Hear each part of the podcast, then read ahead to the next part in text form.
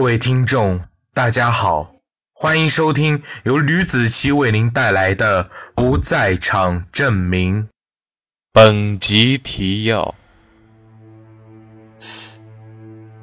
我说过什么话了？张广伦一头雾水地看着董涛、端远两个人。我希望你不要忘了你曾经说过的话。张广伦眼睛瞪得大大的，他看着他们两个人。难道董涛？当真已经发现是自己杀了那四个人吗？现在我们的压力已经够大了。你看看，大篇幅的报道铺天盖地的扔过来，他扔出了一个报刊杂志，在桌子上，以毒攻毒吧。把这段录音发出去，或许凶手他就会出现了。你没听见吗？里面的内容。似乎是在恐吓一个人。如果那个人听到这段录音的话，一定会找到我们的，很快就可以顺藤摸瓜的抓到凶手。如果他听不到怎么办？如果凶手履行了录音中的内容，继续杀人了又怎么办？如果凶手找到了人已经死了怎么办？他无法浮出水面的。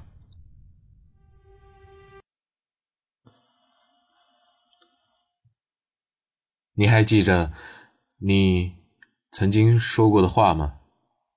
董涛他就要走了，估计他本人都记不得了吧。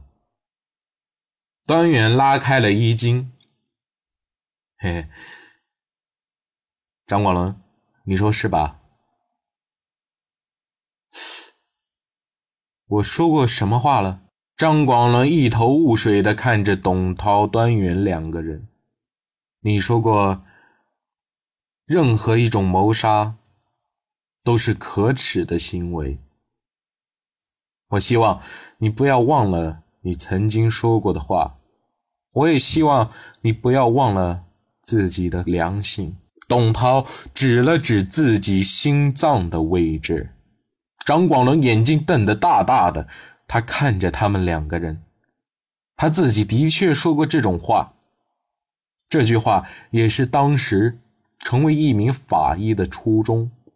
不过，他说的话并不是这句“任何一种谋杀都是可耻的行为”。他说的是“任何一种犯罪都是可耻的行为”。难道董涛当真已经发现是自己杀了那四个人吗？不可能。他又不是火眼金睛，怎么可能看穿我的？但是他说的话必定有他要说的理由。难道是向自己示威？自己一定能抓到凶手吗？在餐桌上，董涛已经表示自己已经加入了这起案件当中。如果警察当中没有董涛介入还好办，但是有董涛在。算了，都一样。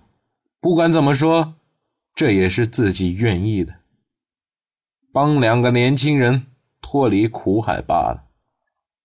葛慧，呃，这是之前从你这里拿的衣服啊，谢谢啊。端远拿出从干洗店拿出来的衣服，没事的，配合你们调查是每个公民应尽的义务。葛慧收起了衣服。对一身便装的端远行了个注目礼，没人知道端远当时的心情。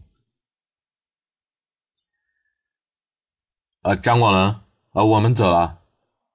董涛说着，和端远各奔东西了。端远回到办公室，桌上有一把水果刀。陈法医有些生气的看着他：“你这一天……”都跑哪去了？呃，我去找老同学吃饭了。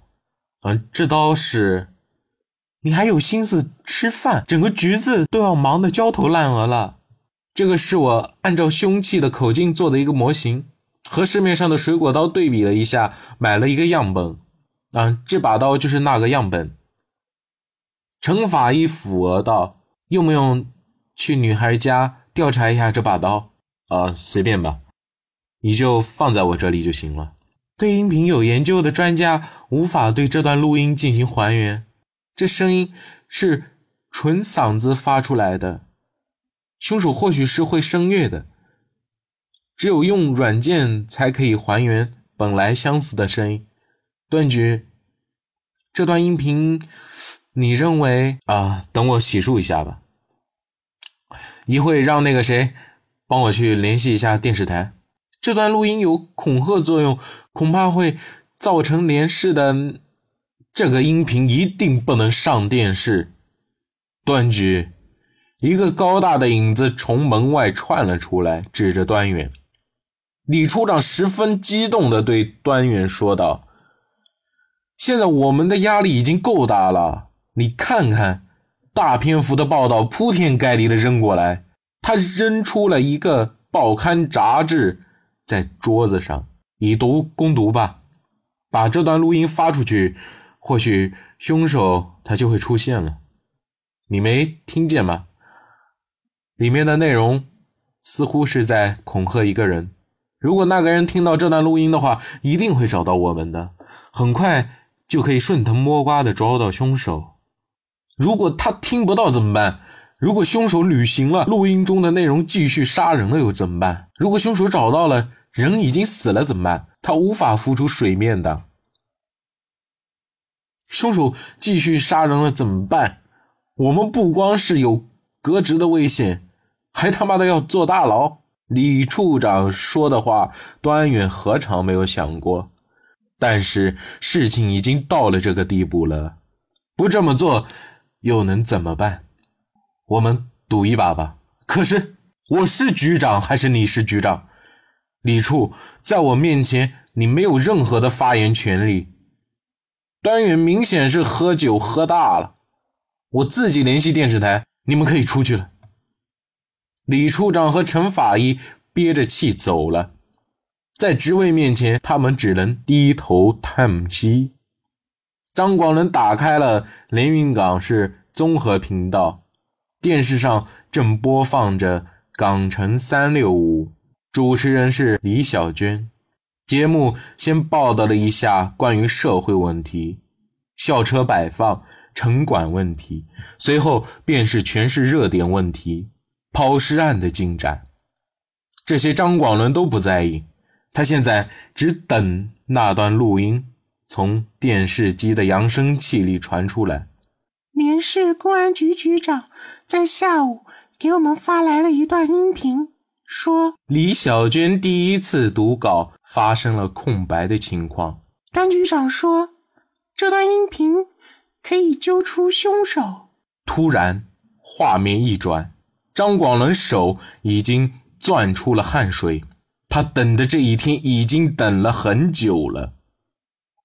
电视上出现了一张光盘模样的画面。一个粗犷的声音从电视机的扬声器里传了出来：“当你们听到这一段录音，我已经在开始寻找第五个受害人的路上。你们不要害怕，我要找的并不是你们，我要找的是拐卖我女儿的人。你这个瘸子，你用麻绳绑架了我的女儿。”你还记得吗？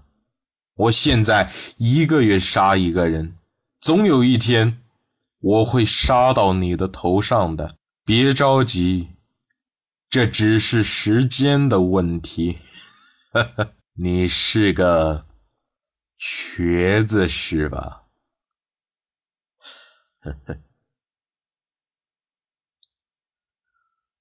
录音断了。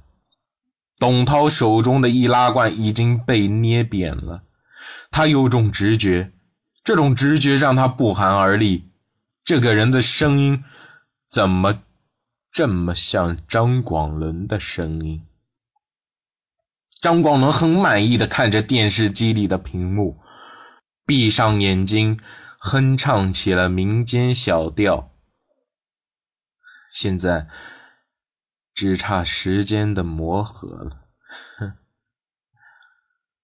董涛伏在案子上，分析凶手的作案细节。他把自己毕生所学进行了案件的重现。他竟然得到了一个不可思议的线索。怪不得我看着端远给我的照片时，一直注意这些脚印的。原来，尸体拖行的痕迹是个线索。这分明就是，分明就是一个跛子的脚印。凶手难道是一开始就已经设计好了这一切吗？董涛看着端远给的其他抛尸案的卷宗照片中，都发现了这么一串脚印，但。都不曾被别人注意到，董涛背后升起了一丝寒意。端远啊，端远，你这小子就是不长进，这么明显的问题都看不出来，有什么能力当好警察？董涛抛开思路，已经把凶手的轮廓勾了出来。但现在就差证据，或者说让凶手自己承认了。可是凶手他会承认吗？答案他自己已经给自己了，绝对不可能会承认。